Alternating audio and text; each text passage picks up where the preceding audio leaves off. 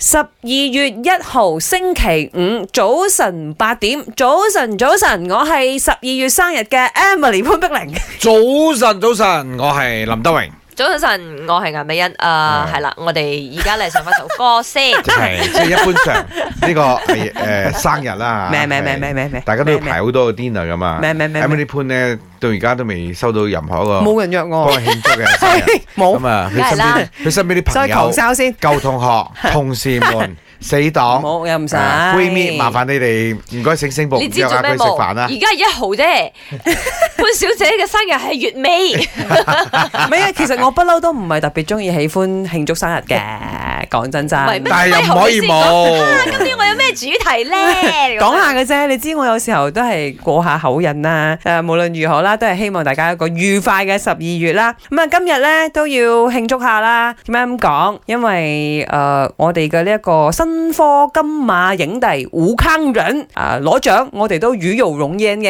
哎呦，好似關我哋事哦。因為佢係呼都青年， Yes，exactly 就係馬來西亞嘅 Pudu 啊，咁佢憑住呢部電影咧就可以奪得呢個影帝啦。咪即係佢好多嗰啲古仔啊，都被流傳出嚟啦。嗯，原來佢喺正式成為演員之前係打過四十份工嘅，甚至乎佢嗰啲鋪路嘅工人啊、工啊廠工友啊，佢都做過。誇張嘅四十份工係點樣喎？嗯，即係我幫佢計過條數咧，當佢出嚟打工十零年啦，之後佢入咗娛樂圈啦，咁佢大概三四個月就換一份工噶可啦。唔能一定打會散工啦嘅，可能同一時間做幾份呢？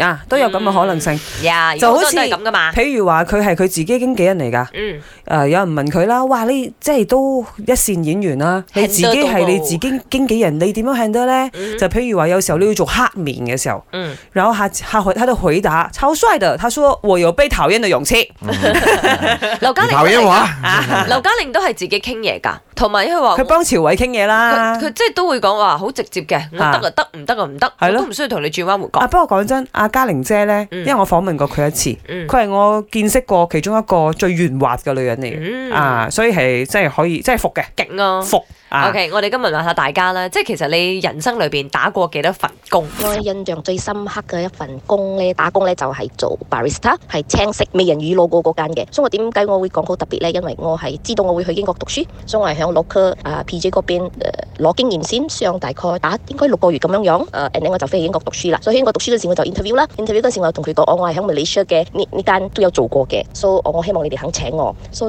surprisingly，佢哋係講，誒、OK 喎，得冇問題試下。誒、of 呃 course 我 go through summer training 啦，但係我就升職升好快啦，因為我有經驗啦嘛。So 入就係咁樣啦。嗨，早晨三位，啊，我印象最深刻啊，嗰時我做嘅卡拉 OK 啦，咁啱啊林德榮大哥啊、卓慧勤啊，佢哋有嚟到我巴寶度傾偈啊，幫我傾幾句哦，哇，嗰次真係開心啊，睇到佢，我都好耐好耐冇見過林德榮真人啦。以前後生嘅時候，入入最深刻打過嘅工就係響西北咖啡做工啊，哦係做半夜嘅，嗯，所以有 Greg 就做到天光，就睇嗰啲人翻工，我就翻去瞓覺啊，所以係人生顛倒嘅呢個經歷啊，差唔多做咗成有七八個月左右啦，嗯哇真係好好唔一樣嘅體驗。